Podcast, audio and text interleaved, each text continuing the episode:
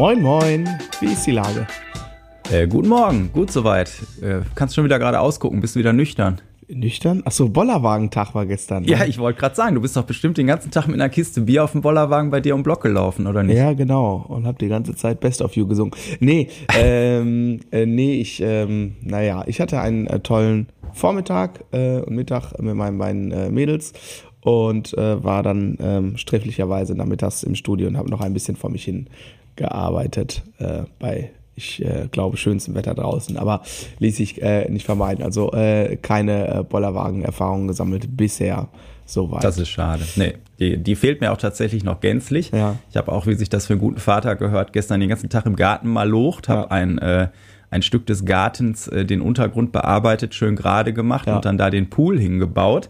Und diese Pumpe wieder zusammengepuzzelt mit dem äh, Filtersand drin und irgendwie den Matten, die wir mal angeschafft haben, die das Wasser wärmen sollen, so schwarze Dinger, die dann draußen auf dem Rasen liegen.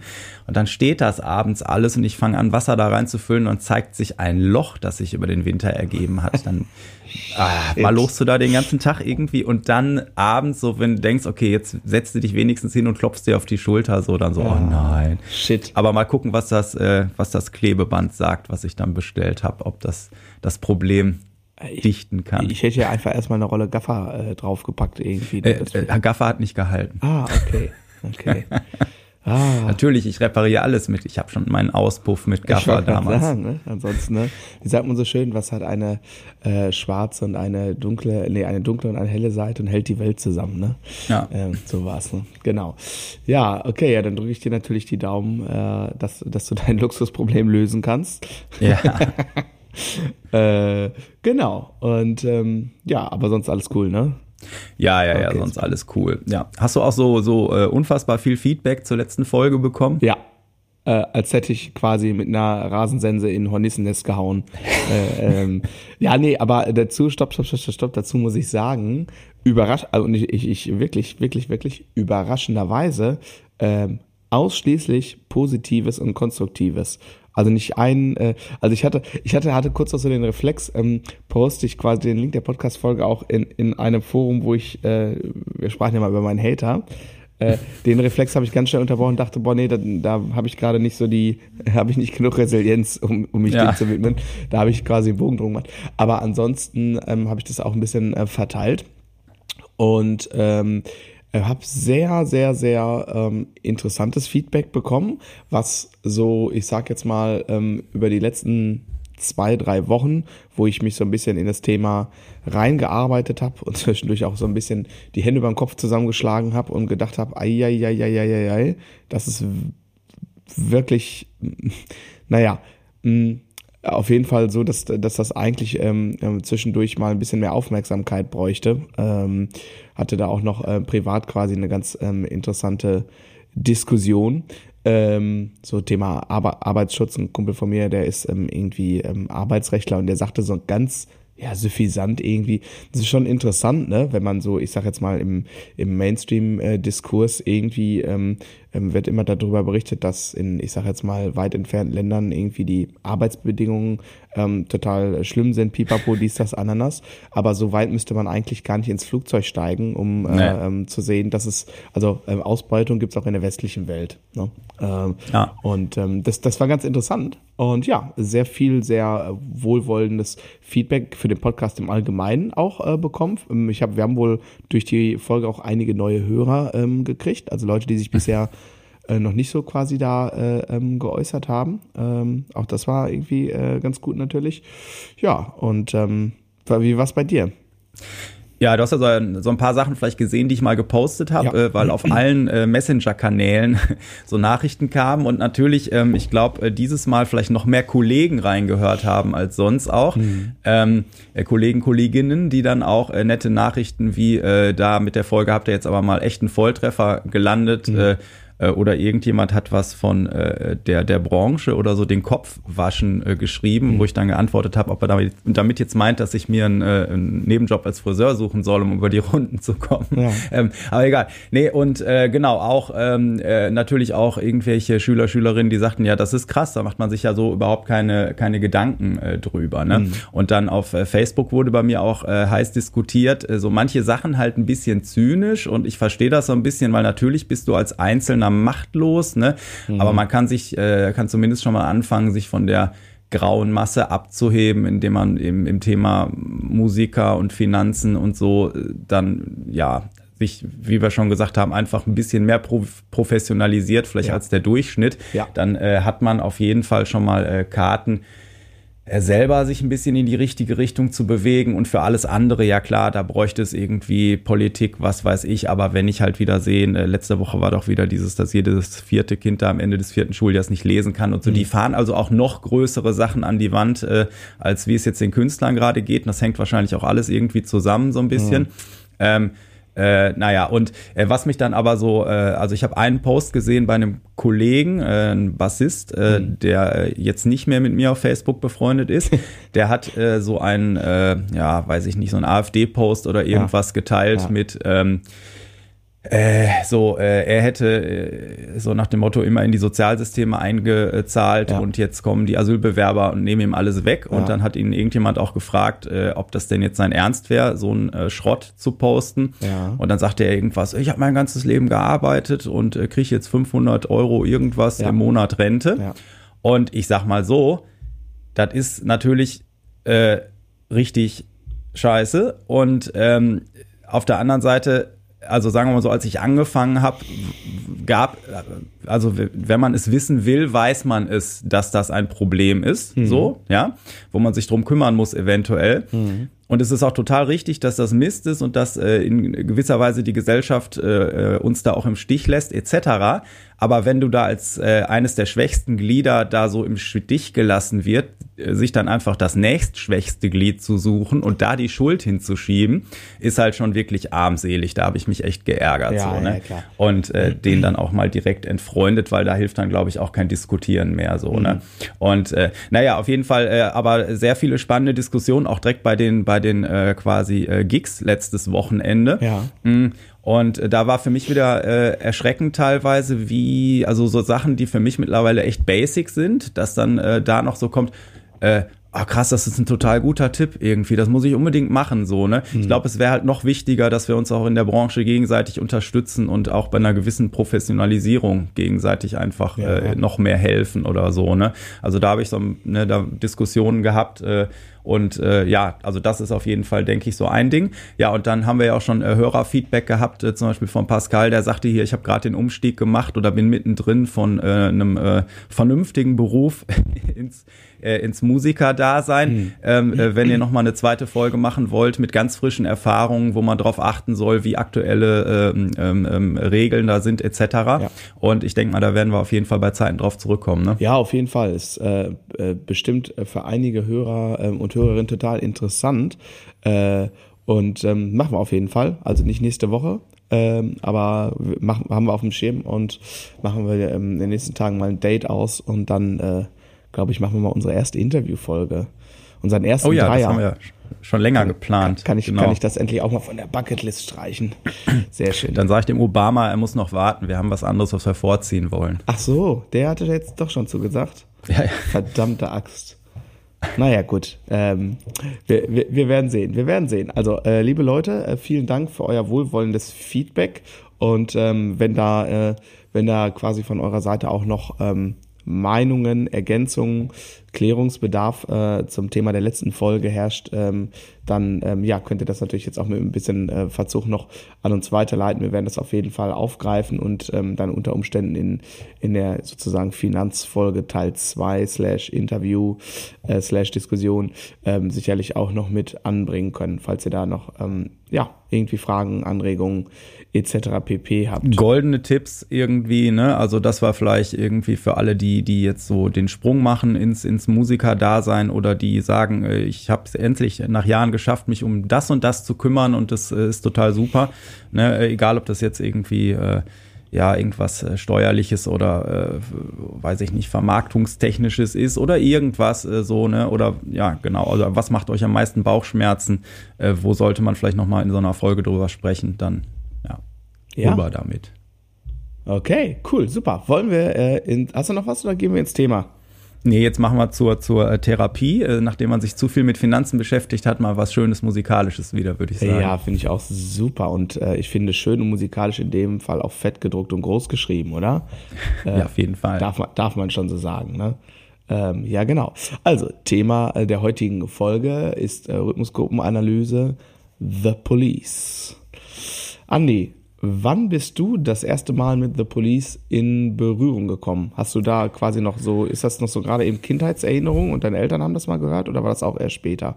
Nee, nee, sowas Cooles wird bei uns zu Hause nicht gehört. Ach so. Ähm, äh, nee, schon, schon später auf jeden Fall. Ähm, wahrscheinlich mal wieder der berühmte Krabbeltisch bei Woolworths, Ah, wo okay. ich damals mein ähm, Taschengeld äh, in, in äh, möglichst günstige CDs investiert habe Ja. und eine Best-of geschossen habe, eventuell. Ah, okay. Und ähm, ich kann es dir, ich hatte jetzt kein, kein Erweckungserlebnis oder sowas, ne? aber es sind natürlich einfach, ähm, also irgendwie ist Police ja einfach da, im, omnipräsent im, im Radio, Ja. ne?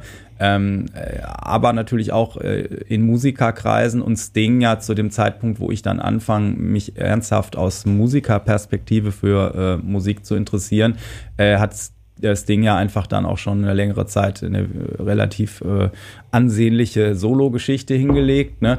Und äh, du hast ja auch einfach, ähm, ja, also viele Basslinien stehen ja auch gerade bei den alten Police-Sachen und so echt auch ziemlich im, im, im Vordergrund, so dass dir die quasi auch ins Auge oder ins Ohr springen. So, ne? Also ich habe äh, ich kann dir nicht genau sagen, wann. Irgendwie waren sie gefühlt schon immer da für mich. Und äh, genau, wie ist das bei dir? Ähm, ja, ich hatte schon durchaus sowas wie ein Erweckungsmoment und das war, ach du, jetzt kommen jede Menge Querverweise auf einmal. Äh, wie du weißt, meine beiden Lieblingsdrummer, als ich losgelegt habe, äh, ne, Chad Smith, Taylor Hawkins und Taylor Hawkins äh, größtes Drum-Idol äh, neben ähm, obviously ähm, John Bonham und Roger Taylor von Queen war Stuart äh, Copeland. Und in einem Interview damals, glaube ich, war es von der Drums and Percussion oder Sticks, ich weiß es nicht mehr, in einer dieser Drum Magazines war ein Starporträt mit Taylor Hawkins. Und da stand dann unter Einflüsse Stuart Copeland. Und darauf hat er in dem Interview auch ganz, ganz viel Bezug äh, genommen. Und das war aber ganz, also ich glaube, da habe ich gerade einen Monat ein Schlagzeug gehabt oder so. Es war wirklich so ganz frisch. Und dann bin ich sehr schnell auf ähm, Stuart Copeland gekommen. Und das war gerade zu der Zeit, als Taylor Hawkins noch Tama gespielt hat, glaube ich. Ich glaube, da war noch so ein, so ein, so ein Plakat mit in der Ausgabe, irgendwie, da hat er noch ein Tama-Kit gespielt. Hat mich total beeinflusst. Äh, genau, und Stuart Copeland hat er auch, spielt ja auch Tama. Ähm, genau, und ähm, das, deswegen war mein erstes gutes Set auch ein Tama und deswegen spiele ich auch wieder. Äh, Tama ist immer noch so drin und ich mag das total. Äh, das ist so ein kleiner Fun-Fact nebenbei. Ähm, ähm, worauf? Achso, genau. Und ähm, über dieses Interview bin ich auf Stuart Copeland gekommen, dann auf The Police und dachte so, weil ich da ja noch so sehr anfängermäßig war, so, wow, krass. Ähm, das ist ja, boah, was macht der denn da? Also, das klingt ja mega krass, das ist ja voll gut. Und da habe ich erstmal gecheckt, was, wie alt ist das? Das klingt ja so, als wäre es gestern produziert worden. Was zur Hölle? Und genau, und das hat tatsächlich, nicht ab Tag 1, aber ab, ab Tag 35 hat äh, Stuart Copeland bei mir auf jeden Fall eine Rolle gespielt. Und The Police. Und äh, wir haben auch ähm, sehr schnell in meiner ersten Jam slash Cover, was weiß ich, Band, wo ich auch noch ein bisschen gesungen habe und so, ähm, ja, haben wir viel Chili Peppers, viel Foo Fighters und so gemacht, ähm, aber eben auch The Police, also direkt zu Anfang ähm, ge äh, gecovert und gespielt, ähm, genau.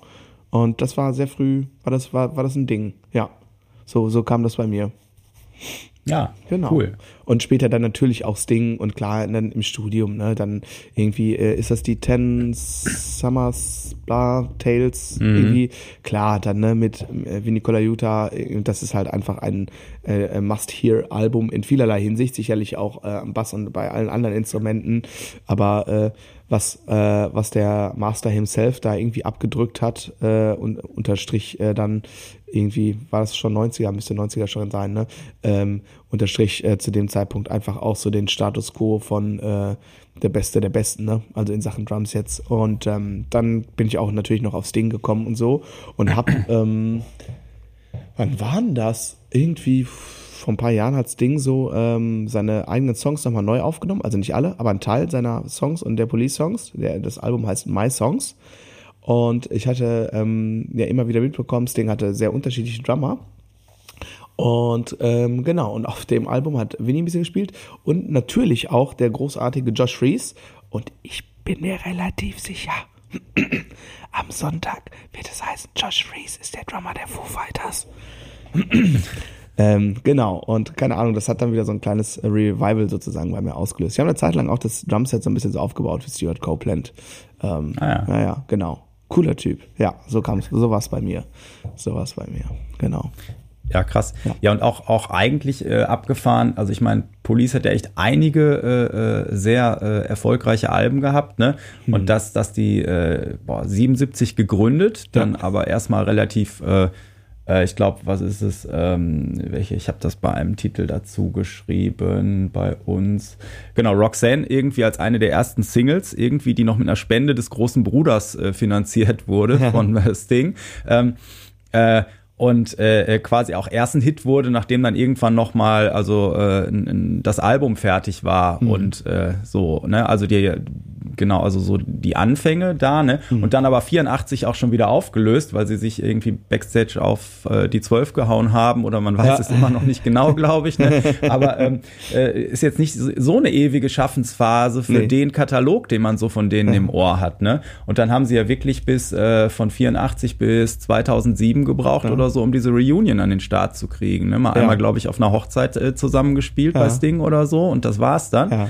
Ähm, und äh, ab 85 hat Sting ja dann hier mit The Dream of the Blue Turtles irgendwie dann seine, seine Solo-Karriere da nahtlos äh, dran gepackt quasi. Ja. Ne?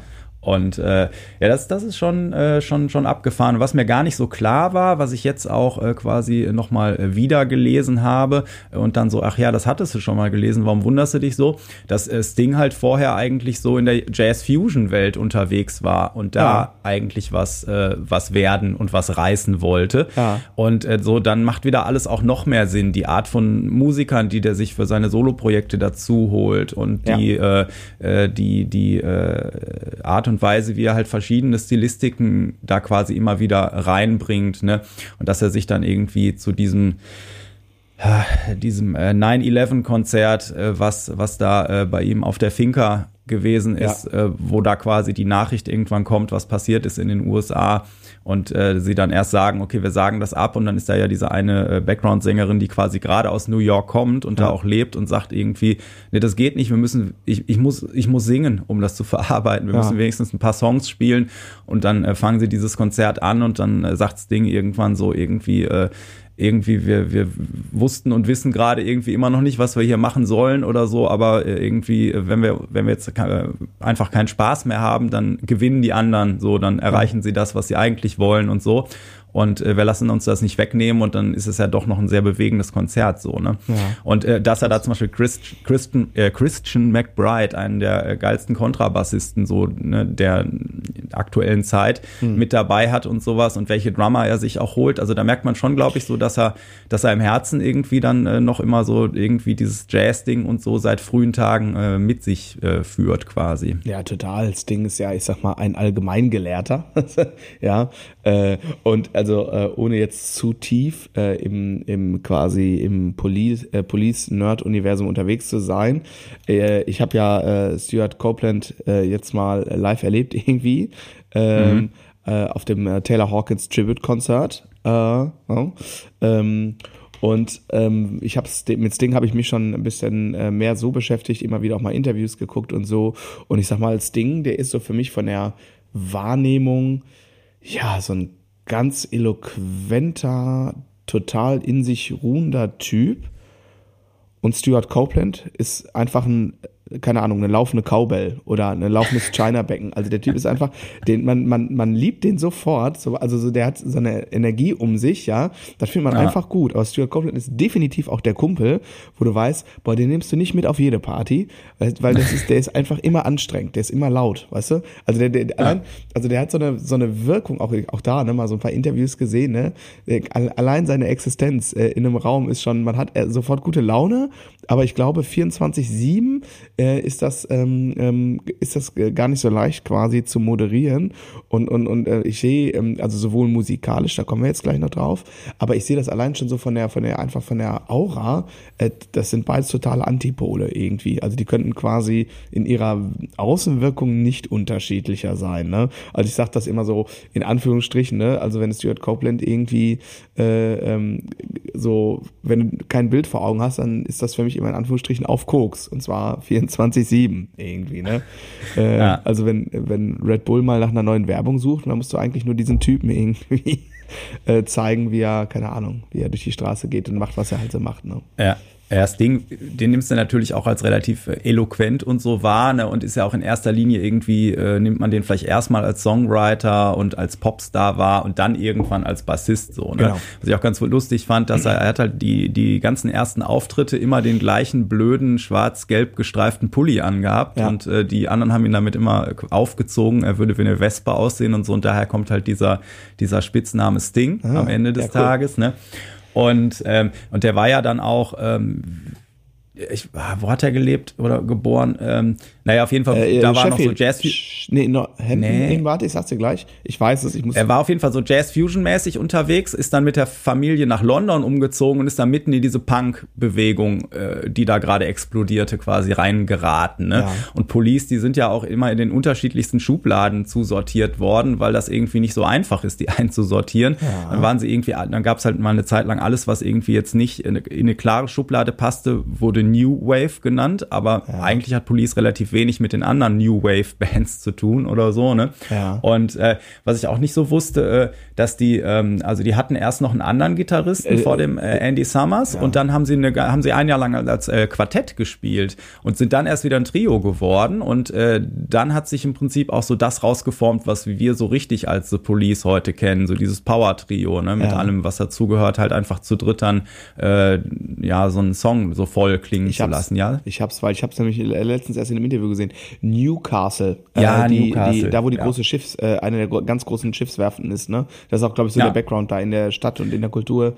Ja, deswegen hat er auch doch dieses, ja, nicht Musical, aber er hat doch auch dieses Chip, äh, ah, da diese CD, du weißt, was ja, ich meine. Ja, ja, ja. Ja, boah, genau. Ja, boah, ich muss dringend Ge Gehirnjogging machen. Ja, same hier, same hier. Aber äh, das schaffen wir auch bei Zeiten wieder ah, mal. Genau. Ja, und und geil auch finde ich halt, dass äh, Sting ja auch irgendwie so, weiß ich nicht, bei Live Aid steht er dann einfach nur mit einer Gitarre äh, auf der Bühne und hat irgendwie Phil Collins hinten am Keyboard sitzen oh, ja. und noch irgendwie ein Trompeter dabei ja. oder so abgefahrenes Setting dann auch für so ein, stehst da vor 80.000 Menschen, stellt sich da ein bisschen alleine mit einer Gitarre hin und lässt Phil Collins hinten ein bisschen irgendwie äh, ins Mikrofon säuseln noch und ein ja. paar äh, äh, Voicings legen und stellst dir noch einen Trompeter daneben so. Und ne, oder auch äh, tierisch äh, so erstes Soloalbum holst du dir dann Daryl Jones als Bassist Gitarristen, weil du sagst, okay, ich bin jetzt mehr hier vorne der Popstar und sing und so, ja. ne? Und äh, der hatte gerade bei Miles Davis aufgehört, ähm, quasi, und äh, ne, also Jazz und ist jetzt äh, natürlich seit geraumer Zeit äh, immer noch der Neue bei den Rolling Stones. seit 25 Jahren. Ja, ist doch so. Was machst du beruflich? Ich bin seit 25 Jahren der Neue bei den Rolling Stones. Ja, ja das ist so ein bisschen wie, ähm, da gibt's, aber ich glaube tatsächlich der offizielle, äh, ähm, the official term für, für diese Art der Rollenbeschreibung ist doch eigentlich, du bist der Chester Thompson der Band. Äh, hm. Anmerkung der Redaktion, Chester Thompson ist der Drummer von Phil Collins und auch von Genesis zu dem Zeitpunkt, als äh, Phil Collins ans Mikrofon gewechselt ist. Chester Thompson war aber nie festes Bandmitglied. Gleiches gilt für den äh, Gitarristen Daryl Stürmer. Äh, aber bei Chester Thompson hat sich das so manifestiert, weil natürlich Phil Collins ja bekannt ist als Drummer. Äh, genau, der war nie festes Bandmitglied, aber ist immer der Drummer da. Äh, und äh, irgendwann fing es an, ich, ich habe es mal in irgendeinem Interview gehört, ich glaube, es war sogar mit Markus Miller. Und der sagte dann, hm, hm, hm, ist quasi der Chester Thompson der Band. Also ist halt seit 30 Jahren dabei und auch Ja. niemals hinterfragt, aber einfach kein festes Bandmitglied. Und dann äh, ähm, gab es wohl mal eine Phase, wo Chester Thompson der Band quasi eine Art äh, offizieller äh, offizielle Formulierung war für ähm, quasi hinzugebuchter Musiker zur Live-Unterstützung. So, ne? Ja. Äh, ich letztens mal irgendwo wieder gelesen, muss ich mal raussuchen. Naja, so ist das mit den Fun Facts. Ja, krass einfach, ne? Ähm, also ich, was du jetzt gerade sagst, was, was äh, Sting an sich mit seinen Solo-Platten gemacht hat und wie unfassbar, äh, unfassbar wandlungsfähig er musikalisch als Typ auch ist und auch ständig nach wie vor einfach krasse neue Sachen ausprobiert. Ähm, das gilt, äh, also du hast es jetzt natürlich aus der Bassisten-Perspektive gesagt. Ich habe ja gerade schon mal einen, einen Namen gedroppt, Winnie. Äh, Sting hatte äh, noch andere ganz phänomenale äh, Drummer immer wieder Ja. dabei, auch live. Ne? Also äh, die Namen sind schon gefallen. Vinny Colaiuta, Josh Fries, dann äh, Omar aber auch. Manu Katché. Dann habe ich äh, schon ein Konzert gesehen äh, mit Abe Laboriel Jr. an den Drums. Ähm, also ähm, der hat auf jeden Fall, äh, also der weiß, wie es läuft und ähm, ähm, ich sag jetzt mal so bei Sting in der Band spielen, das ist so ungefähr ein Ritterschlag. Oma Hakim habe ich natürlich vergessen, fällt mir gerade ein. Ja, den sagte ich gerade, aber ja. ich wollte dich nicht so, so sehr. Genau. Ja, und äh, was du sagst mit dieser Wandlungsfähigkeit, also wenn du dir die ersten, ähm, ich habe noch so ein paar, also du hast ja äh, fleißig Tracks ein bisschen vorbereitet zum äh, Hören, sollten wir gleich unbedingt direkt machen. Ich habe so ein paar ähm, isolated Bass Tracks äh, äh, aus den Tiefen des Internets äh, gesucht, äh, wo man auch, ähm, also Sting, wenn man den heute, ich habe oh, irgendein Silvester vor zwei Jahren oder so habe ich irgendwie, da kommen ja immer diese Konzerte und dann habe ich mir ein Sting-Konzert aus irgendeinem Theater in Frankreich oder so angeguckt. Und der spielt ja mittlerweile fast so eine Gitarrentechnik, also hat den Handballen hinten auf den Seiten liegen und zupft ganz viel mit dem Daumen und ab und zu mal noch so mit dem Finger, so ein bisschen, ne? Und äh, äh, also das sieht im Prinzip alles total billig aus. Also nichts, was in den jungen Bassisten von heute, der diese ganzen äh, YouTube äh, höher, schneller, weiter äh, Wunder kennt, irgendwie vom, vom Hocker hauen würde. Aber wenn du das, glaube ich, versuchen würdest, so zu spielen, und das ist so deep, also das hat so eine Tiefe, ne? Also so viele Nuancen, was der da spielt. Das ist der totale Hammer, aber ist jetzt nicht flashy so, ne? Aber am Anfang war der halt total anders drauf. Der hat am Anfang bei Police Fretless Bass gespielt und hat da mit einem Pick drauf gekloppt. Und, äh, und wenn du da, ähm, wenn du da äh, dir von den allerersten Sachen, die teilweise auch dann noch, äh, ja, auch äh, Low Budget produziert waren, so ein bisschen, jedenfalls zu Beginn, ähm, so, äh, und du hörst dir da die Einzelspuren an, dann denkst du schon so, okay, da müssen wir vielleicht noch mal ran, so, ne? Ja. Aber trotzdem ist es da schon so, wenn, wenn du dann alle, alle Spuren zusammenhörst, dann passiert irgendwie Magic, Ja. so, ne? Obwohl das halt äh, rough and dirty Ja. teilweise so ein bisschen ist.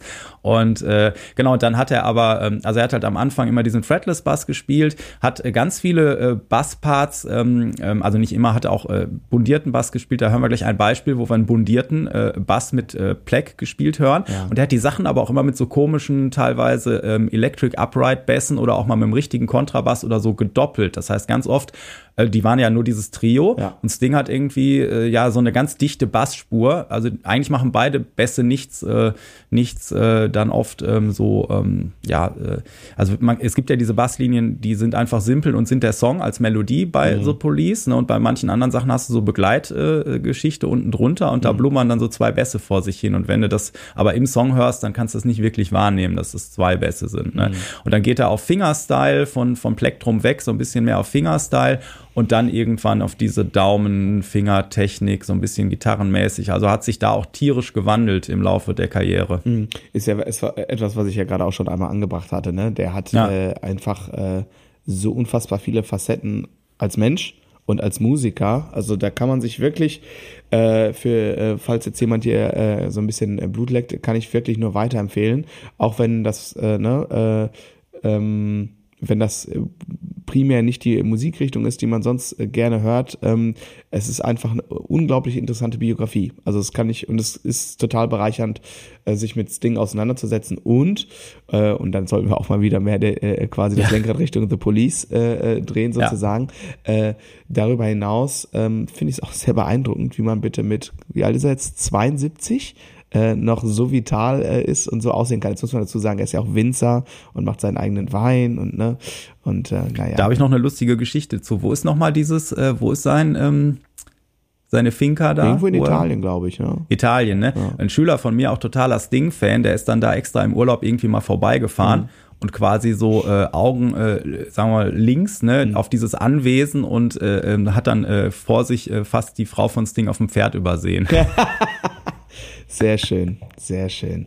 Genau. Ja, ich glaube, dass äh, da, keine Ahnung, äh, ne, da, wo er lebt, er da in Italien. Ich glaube, das hilft natürlich auch ein bisschen, äh, äh, ne, aber es ist, ich bin immer wieder beeindruckt, wie jung und frisch der trotz ja seiner 72 Lenze sind es jetzt mittlerweile, glaube ich, Ja. aussieht. Das finde ich schon.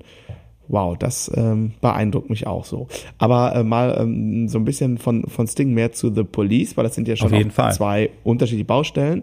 Komm, wollen wir mal einfach mal einen Song anmachen? Ja, unbedingt. ähm, ich mach mal erstmal ein, wo alle Tracks drauf sind. Ich habe auch zwei Isolated Tracks mal äh, auch noch Yeah. für Drums, aber was nehmen wir denn mal? Ach komm, wir fangen mal ganz äh, in Anführungsstrichen äh, mainstreamig an.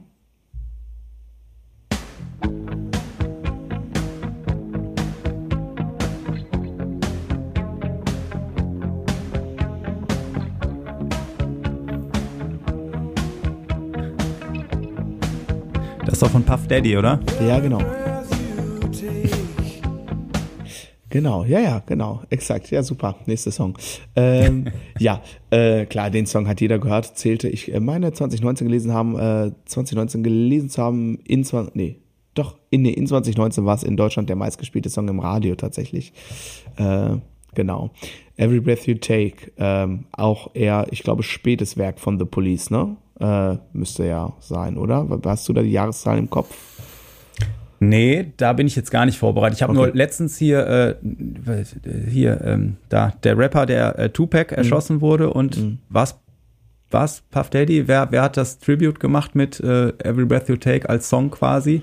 Boah, mein Vater hat auch einen Laden, ich weiß es nicht. Äh, auf jeden Fall war doch, äh, habe ich nämlich letztens irgendwo gelesen, dass äh, Sting hat dann irgendwann mal erzählt, irgendwie, äh, oder irgendjemand hat ihn gefragt, ob er eigentlich sauer wäre, dass die seinen Song dafür genommen hätten und so. Und dann hat Sting gesagt, irgendwie, nee, ähm, ich, äh, ich habe den ja dann verklagt und ich krieg 3000 Dollar am Tag dafür. Das wäre schon okay, so, ne? Und, oder seine Plattenfirma hätte das gemacht oder so. Und dann hat, äh, hat der Rapper halt auch nur äh, gesagt, ja, äh, ähm, äh, das, äh, äh, tatsächlich, ich bin auch froh, äh, dass er mich verklagt hat, weil wir haben uns dann kennengelernt und sind mittlerweile richtig gute Kumpels, aber ich möchte richtig stellen, es sind 4000 am Tag.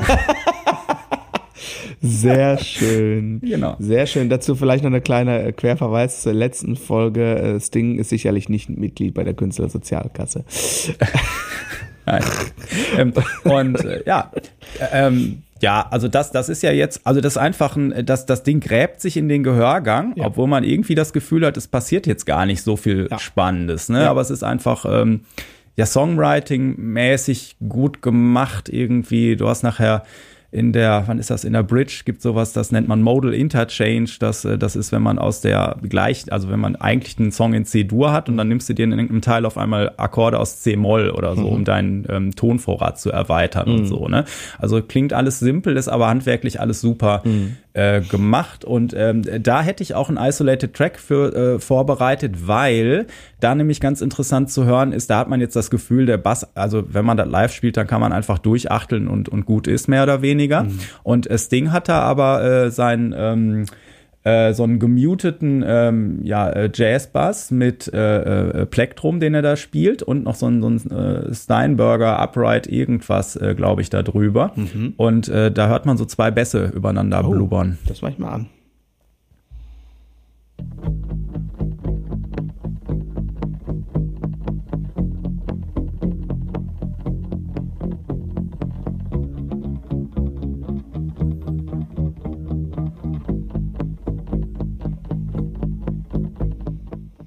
Das ist so ein stärkerer Puls, der macht Bow, Bow, Bow, Bow, Bow, Bow und das andere Ding macht Bumper, Dumper, Dumper, Dumper. Ne? Und aber das, das muss man auch wissen und, und eben isolieren, äh, damit man das überhaupt hört. So, ne? Aber das, das wird alles dazu beitragen, dass das Ding am Ende so pulsiert und einen so in den, in den Bann zieht. Ne? Hm, total.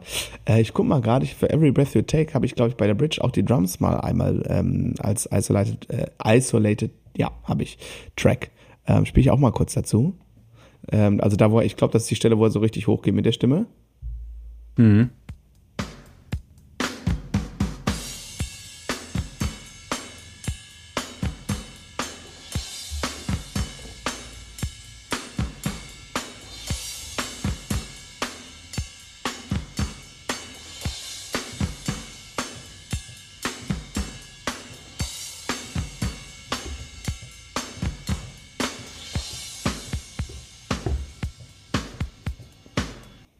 konnte gerade die Stimme quasi äh, von meinem geistigen Ohr hören, diese Stelle.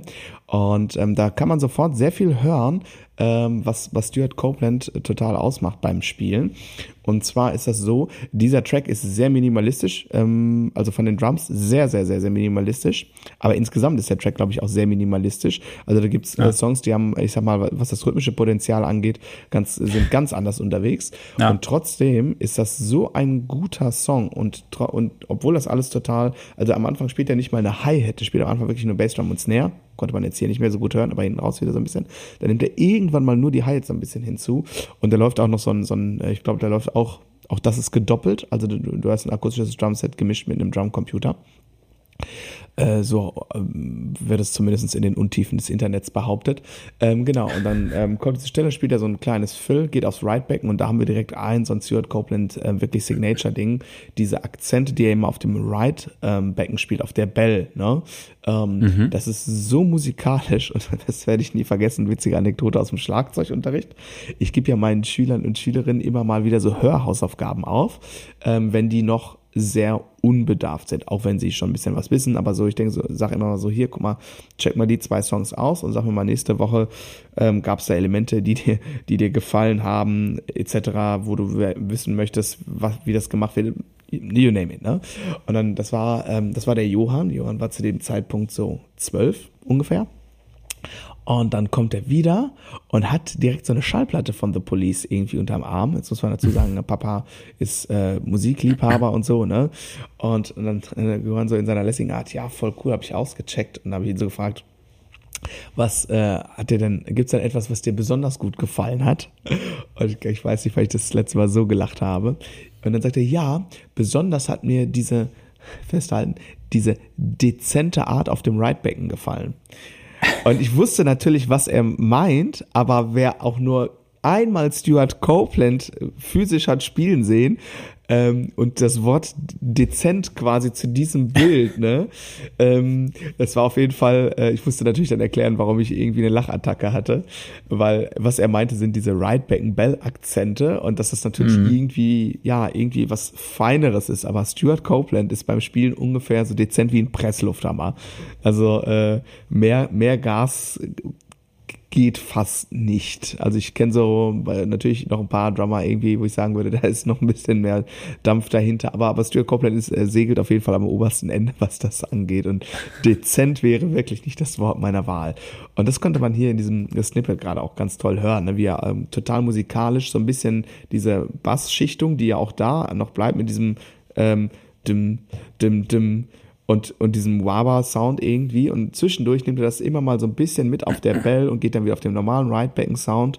Und das andere Trademark, was man da total toll hören konnte, ist, ähm, und das ähm, da kommen wir gleich bestimmt auch nochmal drauf, ist, dass er innerhalb von so einem Groove zwischendurch ganz gerne mit der linken Hand noch so hohe Tom-Sounds mit einbaut, so als Akzente in den Groove, also die rechte Hand auf dem Right-Becken, ne? das heißt, er kann mit der linken Hand irgendwie frei über Set metern und ähm, das hören wir gleich auch noch bei ähm, Roxanne und auch bei Message in a Bottle, glaube ich.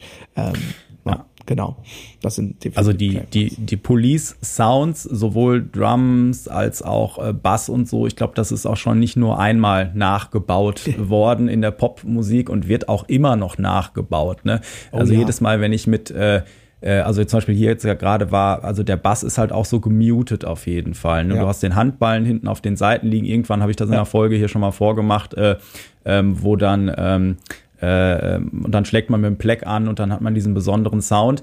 Und äh, wenn du dir zum Beispiel äh, Locked Out of Heaven von Bruno sagen. Mars äh, nimmst, ne, ja. und dann setzt die Stimme ein mit diesem Oh yeah, yeah, ne, dieses ja. Ho und so, dann hörst du eigentlich auch Sting so, ja. ne? Also der, der Bass-Sound und der, die, die Art und Weise, ich glaube, das war so der Track, wo der äh, Produzent gesagt hat, lass uns das so police-mäßig machen. Ja, pass dann, auf, also für mich ist Locked Out of Heaven eine Symbiose aus äh, The Police und Beat It von Michael Jackson, was, ja, was, was, den Groove angeht, mit diesem Zweitakter, ne?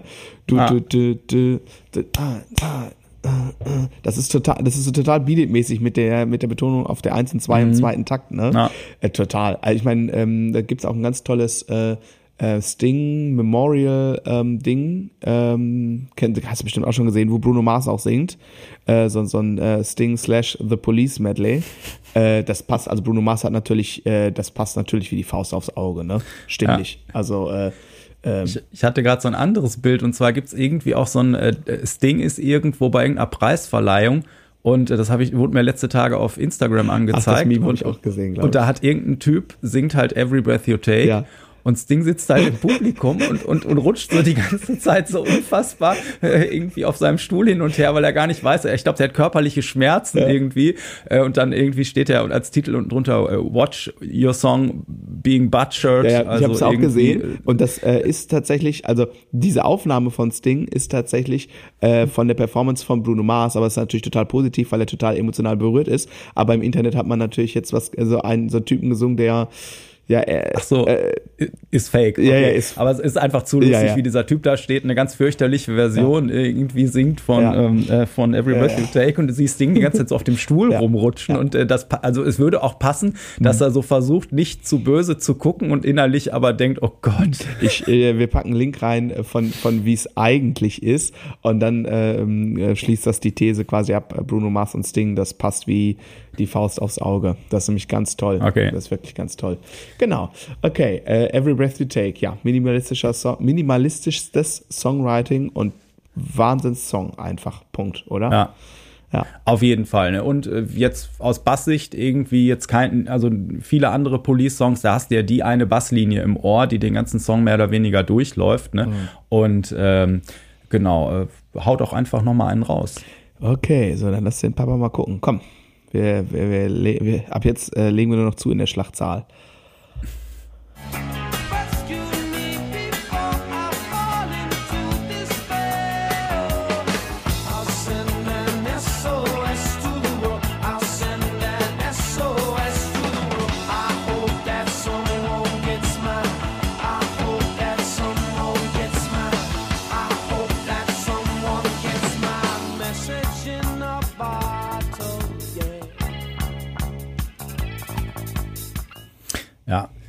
Also da sind die Reggae-Einflüsse ganz deutlich, mhm. ne? Schön hier mit diesen Vierteltriolen, mhm. ich sag mal Kaugummi-Triolen, ne? da, da, da, da, da, da, da, da, mhm. ne? Schön, äh, äh, das, äh, ja, äh, super, ja, total. auf jeden Fall. Da noch ganz, vielleicht ganz interessanter äh, Fun-Fact, Stuart Copeland, äh, optisch so wie man sich einen äh, Kernbriten vorstellt, aufgewachsen äh, in seiner Kindheit und Jugend in Kairo und Beirut ähm, weil sein Dad auch Musiker war, aber zu dem Zeitpunkt, als Stuart Copeland äh, quasi geboren war, irgendwie äh, für, äh, für das äh, Diplo äh, diplomatische Amt, äh, an diplomatische Amt Großbritanniens äh, gearbeitet hat, Außendienstmitarbeiter ja. war, genau. Und deswegen ist Stuart Copeland aufgewachsen in Ägypten und im Libanon. Und ähm, genau, und da wird er auch selber zitiert mit, dass ganz viele von diesen rhythmischen Sachen, die irgendwie auf irgendeine Art und Weise eher südlich des Äquators äh, sozusagen beheimatet sind, dass das ganz viel aus, aus der Zeit schon kommt, weil er da ganz viel Musik auch ähm, äh, gemacht hat mit, mit den Locals. Ähm, Daher soll das wohl kommen. Das ist übrigens wieder so ein Punkt, äh, der mir ganz oft schon aufgefallen ist in Musikerinterviews, dass die alle Kinder von Diplomaten oder so ganz oft sind. Ne? Mhm. Also ich überlege, ob das was ist. Du siehst halt so von der großen, weiten Welt ganz viel, wechselst aber andauernd die Schule und sowas und hast äh, wahrscheinlich nicht so die festen Freunde und da hast dann so deine Musik vielleicht und sowas. Ne? Also das, äh, die, das ist mir echt schon öfter in Interviews aufgefallen. Und Immer die gleiche Geschichte. Und dann sind wir oft umgezogen, weil Papa war Diplomat und ja. irgendwas so. Ja, und natürlich, also das muss man ja auch dazu sagen, also also habe ich auch schon drüber nachgedacht, bin auch für mich in Anführungsstrichen zu dem gleichen Schluss gekommen. Und wenn du da jetzt so im diplomatischen Dienst arbeitest, kommt ja dann auch noch hinzu, äh, wächst natürlich dann schon auch behütet auf und ohne existenzielle Sorgen. Ne? Also du hast unter Umständen, wenn du weniger ähm, Anbindung erstmal hast, ähm, hast du natürlich mehr Zeit und auch einfach die Ressourcen und dann ich glaube, da ist auch so Kultur in den Kreisen einfach groß geschrieben ja, dann und das so. Ne? kommt erschwerend hinzu. Aber also will sagen, kein, nicht das schlechteste Umfeld sozusagen äh, oder so, oder man könnte auch sagen, vielleicht äh, das wird es auf jeden Fall nicht äh, äh, verhindern sozusagen, sondern eher äh, ja, ja, genau. Umstände fördern. Genau. Aber das ist vielleicht ja. mal interessanter äh, Effekt irgendwie, ne? Ähm, was das genau. ein bisschen erklärt. Ja, also hier springt einem der Reggae auf jeden Fall ins Auge. Ne? Insgesamt ist Police ja irgendwie total schwer zu greifen. Ne? Ist das jetzt irgendwie, ist das Reggae, Punk, Pop, Rock, Jazz, irgendwas? Immer kommt immer auf den Song an quasi. Mhm. Ne? Und ähm, genau, also hier hört man, äh, die, die frühen Police-Tage hat äh, Sting, wie gesagt, äh, ein, ein Fretless-Bass gespielt mhm. mit einem Plektrum. Ne? Und äh, dann, äh, genau, da habe ich auch ein Snippet, glaube ich, vorbereitet. Ah wenn die äh, Regie da einmal ja, äh, vielleicht das einspielen könnte. Und dann diese Slides zum Beispiel, die man da hört, da hört man eben dieses Stufenlose, dass das nicht über die Buntstäbchen so dat, dat, dat, dat, dat, sondern dass das stufenlos quasi slidet. Mhm. Also da kann man so den Sound mal hören. Typisch Police.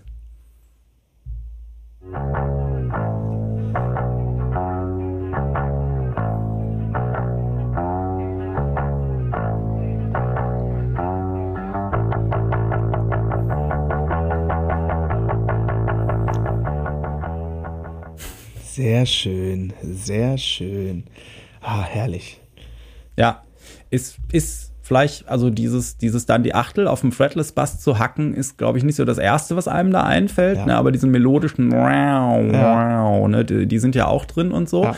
Und ja, auf jeden Fall unique auch ja. vom, vom Style Total. und Sound. Ich könnte mir vorstellen, dass du bei dem ein oder anderen äh, Bass-Nerd-Forum quasi geächtet wirst, wenn du als Anfänger Fretless Bass mit Plektron spielst. Ich kenne mich da nicht so aus. Ja, das ist, es ist eh, für manche ist es immer noch so, wer Plektrum spielt, ist kein richtiger Bassist, aber es ist albern ja, so, weil äh, weiß ich nicht, in manchen Styles ist es einfach der Sound und es ist so das kleinste Effektgerät, was du immer dabei haben kannst. Ja, ne? Und äh, so diese ja, ja. ja Schwarz-Weiß-Geschichten. Egal, da fangen wir jetzt nicht mit an. Nee, nee, nicht, nicht heute. okay, ja, Message in a Bottle, finde ich, vereint für mich alles, was The Police irgendwie ausmacht. Ne? Also äh, jetzt nochmal aus Drummer-Sicht einmal kurz runtergebrochen. Äh, Mords Energie, Mords tolle Dynamik, ne? weil im Ref ist Message in a Bottle, mhm. dann diese ganzen ähm, Hi-Hats, Side-Stick, ja hohes Tom-Fill, zwischendurch noch ein Splash. Das ist so für mich Police at its best und dann aber natürlich irgendwie in diesem Pre-Chorus irgendwie, dann kommt er wieder, da kommt wieder der Punk raus, wenn, wenn, wenn durchgeschrabbelt wird und die Bassdrum äh, durchgetreten wird. Äh, Finde ich großartig. Einer meiner all-time favorite Songs überhaupt und ein Song, den ich bestimmt auch schon eine Million Mal live gespielt habe, nicht ganz so oft, aber also ich würde sagen zweimal selten als Stewart selber, aber äh, im Grunde genommen ähnlich oft. Ähm, runtergerechnet auf die Lebensjahre. Stuart hat ein paar Jahre mehr Vorsprung. Und äh, ich liebe es immer noch. Und ich finde es so schön, dass es so auch, äh, ich gibt so viele schöne Live-Versionen auch. Äh, also ein Sting so total zurückgelehnt. Und mhm. äh, also im Grunde genommen ist das äh, The Police von der Rhythmusgruppe ist das Gegenteil von Red Hot Chili Peppers. Bei den Peppers ist quasi Flea, der wie Michael Jackson an so einer Kette irgendwie über die Bühne lehnt und die Band nach vorne schubst. Und, und Chad er, der den Fuß auf den Bassdrum-Spannreifen äh, äh festmacht und die Band irgendwie zurückhält, damit nicht alles auseinanderfliegt.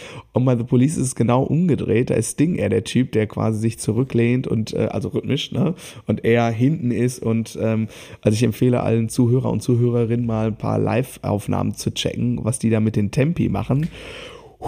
Also ist, ist aber auch, äh, also klar, der, der modernes Ding steht da immer sehr relaxed irgendwie, ja. ne? Aber wenn du dir die älteren Sachen anguckst, ja. da habe ich auch da, also da ist, da spielt er halt einfach auch viel und ja. auch synkopiert ja, und irgendwie und das dann noch, also äh, äh, kommt gleich noch, ich, äh, noch so ein Beispiel, wo man dann dazwischen hört, wie der eigentlich die ganze Zeit so Ghost Notes durchmacht. Ich glaube, da gibt er sich einfach die Subdivision auch weiter beim Singen oder so.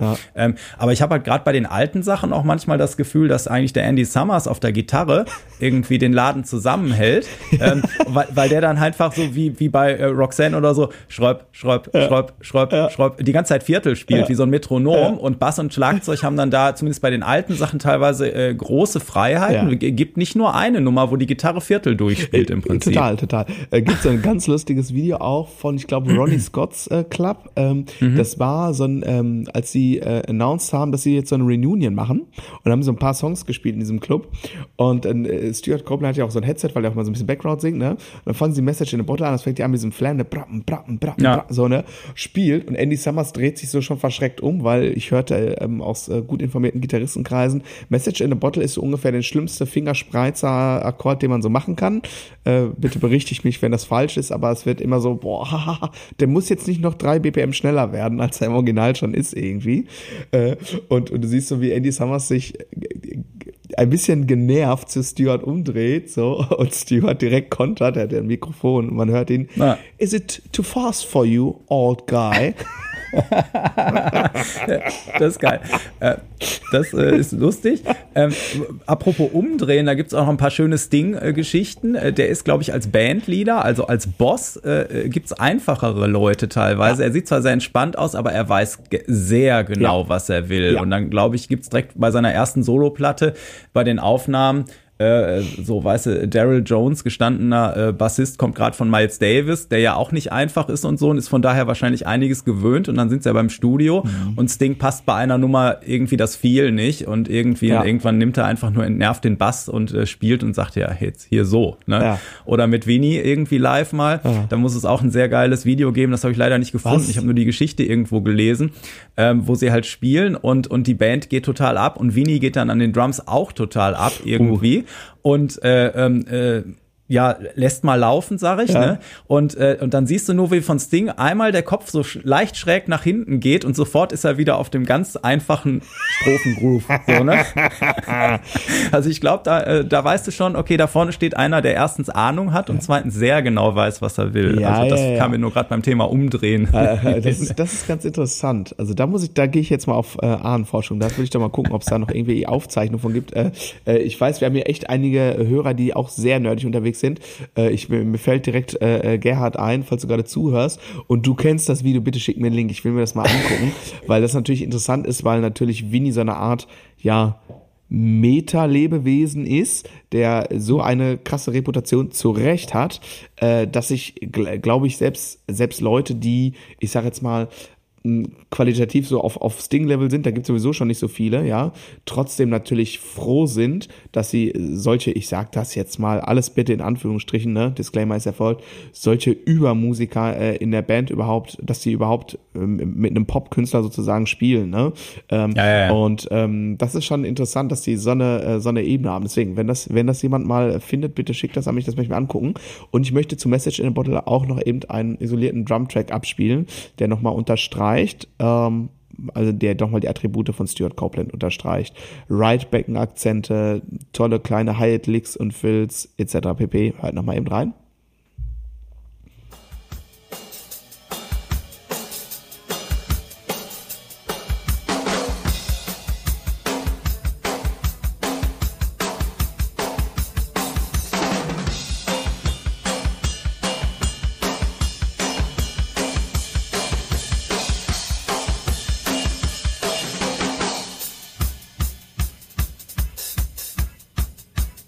Ja, geil. Total. Und Da, da, dazu sei auch noch angemerkt, ich glaube, Stuart Copeland hat ein Handgelenk aus Edelstahl, ähm, weil er spielt Traditional Grip. Ähm, weißt du, was Traditional Grip bedeutet? Also der hat nicht so die Sticks, sondern in der linken Hand dieses Ding hier, dieses Jazz-Ding. Ja, ja, ja, genau. Genau. Ja. Ähm, und ähm, alle Drummer, die Heavy-Hitter sind und sowas in der Richtung gemacht haben, drehen entweder den Stock um mit der linken Hand, wenn sie einen lauten Backbeat spielen, also dass sie, dass du wieder den Stock sozusagen Match Grip hältst, oder ähm, lassen sich an der Hand äh, alle drei Jahre operieren, weil das einfach kaputt geht. Ähm, ich habe noch nie einen äh, Artikel darüber gelesen, dass Stuart Copeland irgendwie da äh, mit Karpaltunnel mal ein Thema gehabt hätte. Aber wenn du dir einmal, äh, du, du wirst es ja mal gesehen haben, wenn du mal siehst, wie der spielt, also der holt, äh, wenn genug Zeit ist, holt er eigentlich immer hinterm Kopf aus. Und das ist normalerweise, irgendwie kannst du sagen, nach vier Songs musst du eigentlich, äh, brauchst du Physio und äh, nach, äh, nach, äh, nach Natur mit, keine Ahnung, 20 Konzerten kannst du eigentlich direkt unter das Messer gehen. Bei Ja, ja, das, das ist äh, der typische Werdegang. Ne? Du, äh, du studierst und gewöhnst dir total ergonomische Bewegungen und, und so an und dann äh, kriegst du deinen ersten Job bei einem großen Popkünstler, irgendwie der große Bühnen spielt und dann äh, kommt irgendwann äh, der Manager zu dir und sagt, man sieht überhaupt nicht, dass du spielst, kannst du nicht mal ausholen? Und dann denkst wofür habe ich das vier Jahre geübt? Ja gut, das ist ja bei, bei Stuart jetzt nicht der Fall gewesen. Nee. Aber es ist sehr äh, interessant für mich zu beobachten. Ne? Also wir reden hier jetzt, Achtung, jetzt kommt, die Messlatte wird jetzt hoch und höher, ne? Äh, Oder am höchsten und noch ein bisschen höher. Also wir, zum Beispiel Winnie, wenn der, wenn der lauten Backbeat spielt, spielt er immer Match Grip. Das heißt also rechte und linke Hand gleich, nicht dieses äh, Marching-Ding, ne? Nicht dieses Jazz-Ding, ja? Wenn es laut wird, immer Match Grip. So, äh, ich gehe mal noch eine Liga höher, geht eigentlich gar nicht, aber so im Sinne von jetzt wird's absurd in Sachen Technik, sagt dir Thomas Lang etwas? Spitzname Draminator. Der Name ist Programm, hat ewig Traditional äh, Grip gespielt. Er spielt halt, und das sage ich im größtmöglichen Respekt, totales Fitnessstudio Drumkit. Äh, hat dreimal Operation am äh, Kapaltunnel gehabt und ja, jetzt spielt er auch Match Grip. So, ja. Mhm. Und das ist ja. wirklich, also da nach Thomas Lang kommt nichts mehr so. Und deswegen ist es immer wieder beeindruckend zu sehen, dass der Typ echt so spielt mit Traditional Grip und geht irgendwie nicht kaputt. ja. Naja, Hände aus Stahl. Der Sag komm, hast, hast du äh, So Lonely am Start? Ja, sicher. Ah, ich liebe diesen Song. Spielen wir vielleicht auch auf, der, äh, auf dem Gig. Ja, ich habe hier irgendwo die, warte, ich habe die Setlist, warte.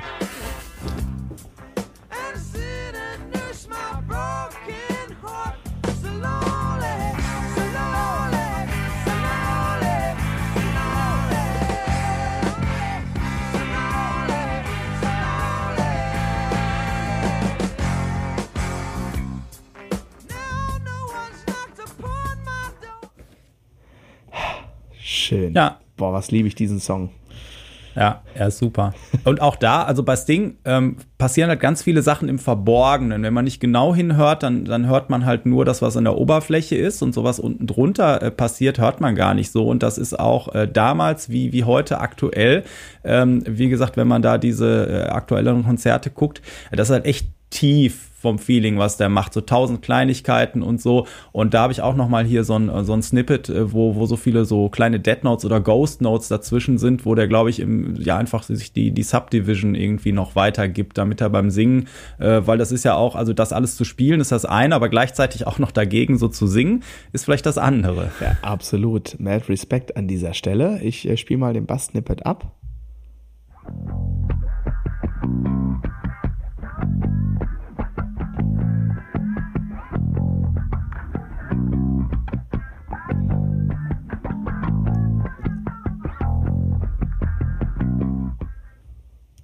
Woll. Das hatte ich vorher auch noch nicht so gehört, also dass so, so krass da drin steckt. Ja, ist krass, ne? Also ich fand's, ich hab's gehört, dachte krass, okay, äh, fand ich mega, mega gut. Also äh, und vor allem auch, also wenn ich mir jetzt vorstelle, äh, ich kann, natürlich tue ich jetzt allen Bassisten, mit denen ich jemals zusammengespielt habe, ganz, ganz, ganz großes Unrecht. Äh, da sind bestimmt auch ein paar dabei gewesen, die das schon so gespielt haben. Also irgendwie mit Dead Notes dazwischen. Aber so in der Wahrnehmung habe ich auch immer eher sowas gehört wie um, um, um, um, um. Das wird es auch gewesen sein in den meisten Fällen, denke ich. Das, da, Im Prinzip reicht es auch ja. irgendwie. Ja. Vielleicht, weil du ja nicht gleichzeitig noch singen musst, oft, sondern einen Sänger dann noch hast. So. Ja. Das sind die Noten, die man wahrnimmt. Da fehlt auch eigentlich keinem erstmal was. So, ne? Ähm, ist halt auch so eine Feeling-Sache irgendwie. Du merkst halt, wie es halt pulsiert ins Ding einfach an der Stelle. Ne? Und das blubbert da halt an die Oberfläche. So. Total. Und das ist natürlich, hat natürlich auch in dem Trio ja auch nochmal einen ganz anderen Platz. Wie wenn du, ich sag jetzt mal, wenn du jetzt äh, mit einer Top 40 Band spielst, wo noch irgend, irgendjemand noch irgendwie hier äh, mit der Tischhupe unterwegs ist, Oh, das war ah. jetzt ein bisschen sehr despektierlich, ne? Äh, wo noch jemand Keyboard spielt äh, und ne, und dann gibt's noch eine Sängerin und noch äh, und hier kommt. Ja, und der Keyboarder hat diesen Zettel, der links auf dem Keyboard lag, extra wieder weggeschmissen, irgendwie Keep out, we have a bass player. Ja, ja, ja, solche, solche Dinge. Dann hast du einfach, ne, dann hast du ja auch nicht so viel Platz in der größeren Besetzung. Aber ja. ähm, du, ich kann mir schon vorstellen, wenn du wirklich zu dritt spielst, ähm, das macht schon nochmal einen Unterschied, ob du nochmal Tieffrequenz so ein bisschen äh, Zeug da drin ja. hast, irgendwie natürlich, klar. Also ähm, ja, vielleicht spielen wir den Song ja, das wäre ja cool. Ich habe ja gerade mal geguckt auf der Liste, habe ich nicht, aber Ach, Mann, die, äh, ich, äh, er meinte eh, wir, wir telefonieren nochmal über die Liste. Schum, schummel ich das mal rein. Berühmte letzte Worte, berühmte letzte Worte. Aber ich freue mich, das wird, äh, ist das, aber das ist gar nicht unser erster Gig dann zusammen. Der erste Gig ist eine, zwei Wochen vorher, ne? Glaube ich sogar. Ach so, ne, die Setlist hatte ich, die vom dritten hatte ich jetzt so, hier. Stimmt, okay. gestern gab es auch noch eine WhatsApp-Gruppe, ne, für das andere ja, Ding. Ja, ja genau, deswegen, da, das war, war bei mir. So weit bin ich noch nicht, da sind noch drei andere Sachen vorher. Ja, ja, genau. Ja, komm, wir, äh, wir äh, durchbrechen hier gleich wieder die 60 Minuten Schallgrenze, aber ich glaube, wir haben noch äh, Roxanne äh, oh, ja. am Start, oder? Ja, ja, ja, Roxanne, komm. Oh. Da muss man eigentlich gar nichts mehr zu sagen, aber ich mach's trotzdem an.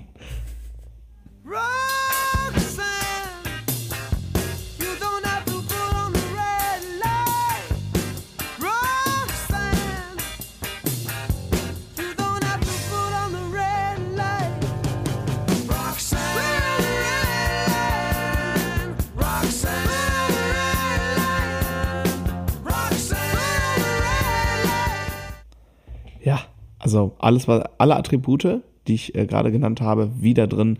Tom-Akzente im Groove, Ridebacken-Akzente, dann wieder der Achtelnoten-Stepper auf der Bassdrum, wenn es abgeht. Ähm, ja, mega. Die Gitarre holzt diese Viertel äh, durch, ne? Dab, dab, dab. Und der Bass macht so Reggae-mäßig, lässt er den Takt anfangen, die Eins, wo der dicke Magnet für alle drunter steckt, halt einfach mal frei. Nur du spielst halt immer eins, boom, boom, also quasi danach. Ne?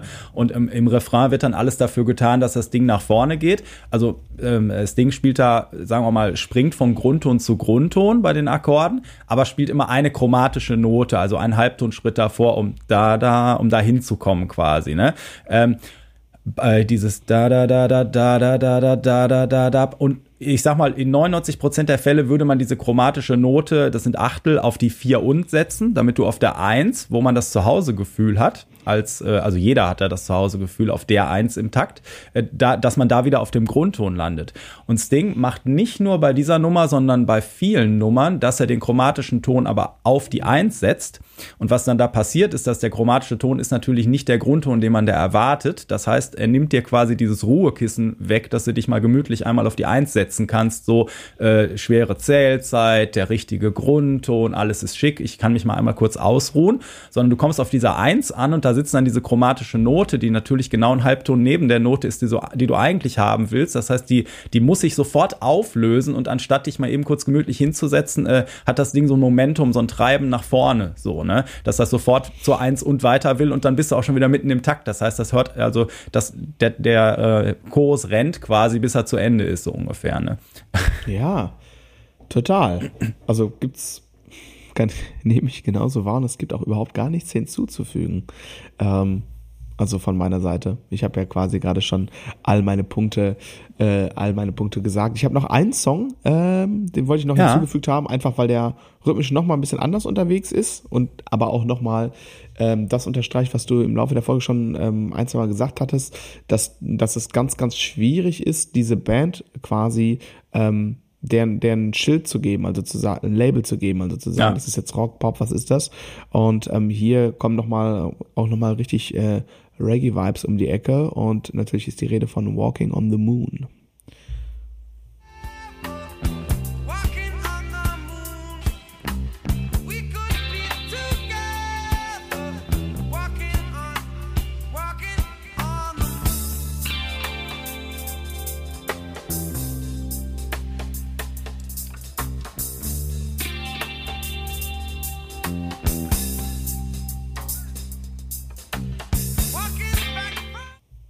Herrlich, oder?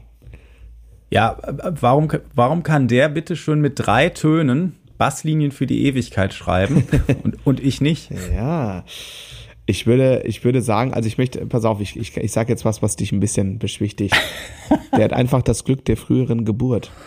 Genau, ich hätte es auch geschafft. Aber es gab schon Hits mit drei Tönen. Ja, ja. Nee, äh, einfach genial, genial einfach. Ja. Also das, das ist einfach die, ja, das ist, also ich glaube, das ist wieder so ein Ding, ähm, dadurch, dass er gleichzeitig auch singt, ähm, äh, so, so, alle großen Bassisten haben eigentlich immer, dass sie es schaffen, irgendwie unten äh, zwar am anderen Ende des Spektrums zu sein, die, die Stimme als Lead-Instrument äh, oben drüber und du quasi unten drunter.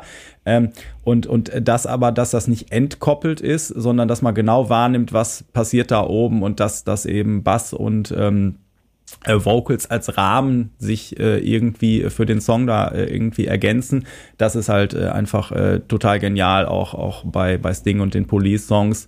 Und äh, genau, ne, also und, und je früher man einfach wird, äh, oder in, in der, äh, je weiter man zurückgeht bei The Police, desto dreckiger und rauer wird das noch so ein bisschen, aber es hat immer diese, äh, Genialität auch schon so ein bisschen drin, so, ne? Und äh, dann, äh, wenn, wenn man die dann nach der Reunion nochmal gesehen hat und so, da sind natürlich einfach auch alles geile Musiker, so, ja, ne? Total. Ähm, das, das ist schon, schon sehr schön. Ich habe tatsächlich ein Reunion-Konzert gesehen in Düsseldorf, was, was 2006, 7 rum? Ich glaube, ab 7 war die Reunion-Tour. Ja, ja, dann ja. war 2007 oder 8. Ähm, genau, ne, ich habe in Düsseldorf hab ich sie gesehen.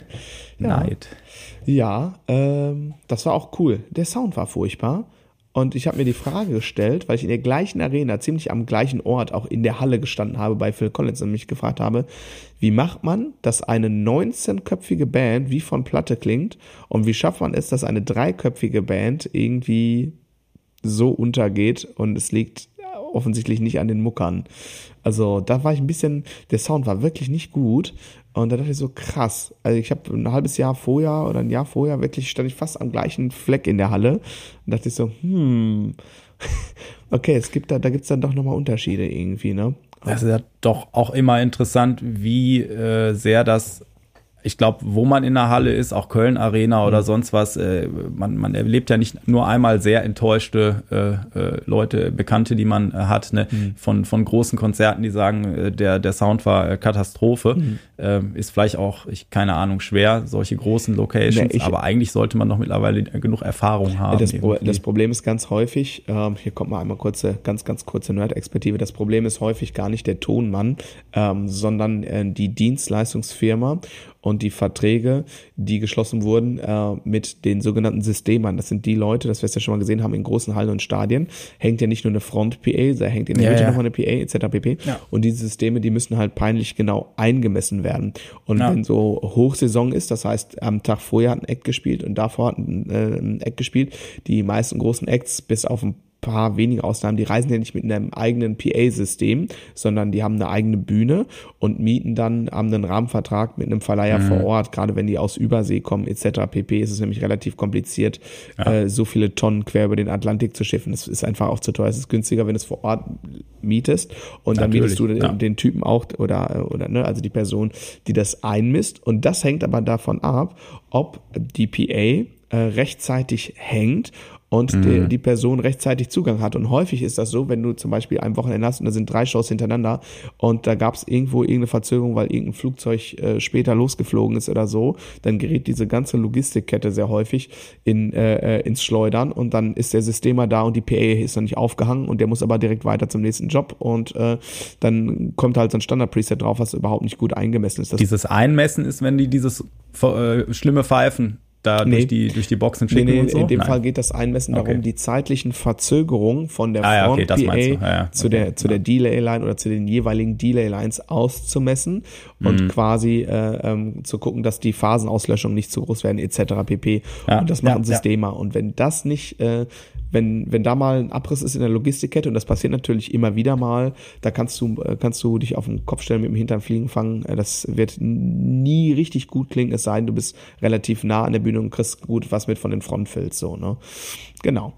Das sind so Aspekte, die da manchmal zum Tragen kommen. Ne? Ja, das, das war jetzt übrigens auch noch, äh, um noch mal ganz kurz äh, einen Schritt zurück zur Finanzfolge vom letzten Mal zu machen, dass, dass immer wieder die ähm, äh, Tontechnikbranche jetzt als Vergleich herangezogen würde. Die hat sich ja ähm, ja, also ja, irgendwie ist es natürlich alle traurig, aber irgendwie hat die sich ja ein bisschen gesund geschrumpft über Corona. Ne? Also dass das einfach mittlerweile der Bedarf äh, so groß ist, dass das nicht gedeckt werden kann. Und da waren einige Musiker, die teilweise auch als Techniker arbeiten, mhm. in der Diskussion zum Beispiel bei mir über Facebook, mhm. die dann sagten, ja, zumindest in der Technikbranche sind ja jetzt die Preise hochgegangen. Mhm. Es wäre aber so traurig, dass mittlerweile dann alle vor der Bühne doppelt so viel verdienen wie die Typen auf der Bühne. Genau. Und äh, das, das äh, naja, aber das, äh, das heben wir uns vielleicht auch auf. Das heben wir uns für Folge 2 auf. Ich kann dir sagen, das war vorher auch schon so, aber da hat natürlich jetzt, ne, also da hat Corona halt äh, quasi einfach äh, einen krassen Schaden hinterlassen, insgesamt ja. für die Szene. Ähm, und aber da ist es dann einfach, da regelt es der Markt, weil es ist klar, es ist eine rein technische Dienstleistung. Das wird beim Musik nie passieren, weil all die semi-professionellen ja. Hobbyleute, genau. äh, die gar nicht schlecht sind teilweise ja. äh, und aber genau. einfach froh sind zu spielen, ne, das, das ist der äh, das für die Profis äh, unmöglich machen, ja. dass sich da was gesund schrumpft. Genau, ja, ja, genau. Das ist, Weil, äh, auch wir haben natürlich eine Menge Kollegen an andere Berufszweige verloren. Ja, ja, klar natürlich, genau. Aber das ist, genau, das ist der Unterschied. Das ist ähm, einer der ähm, kennigen Unterschiede. Okay, ich glaube, wir schließen äh, für die heutige Folge. Ähm, das ja. hat Spaß gemacht. Und äh, liebe Zuhörer, ähm, ich hoffe, ihr hattet auch Spaß. Und ähm, ja, wenn ihr Wünsche habt für Themen oder Rhythmusgruppenanalysen, dann äh, ähm, dürft ihr uns das gerne schreiben. Wir haben hier so ein, äh, so ein Frage-Anfrageformular irgendwie verlinkt, glaube ich, äh, in den Show Notes. Ja, kommt in die Show Notes. Ähm, genau. Und ähm, kann so viel schon mal vorwegnehmen. Ein paar spannende Sachen haben wir noch im Köcher, ein paar spannende Pfeile. Genau. Ihr Lieben, äh, eine gute Zeit und äh, ja, Hauptsache grooved.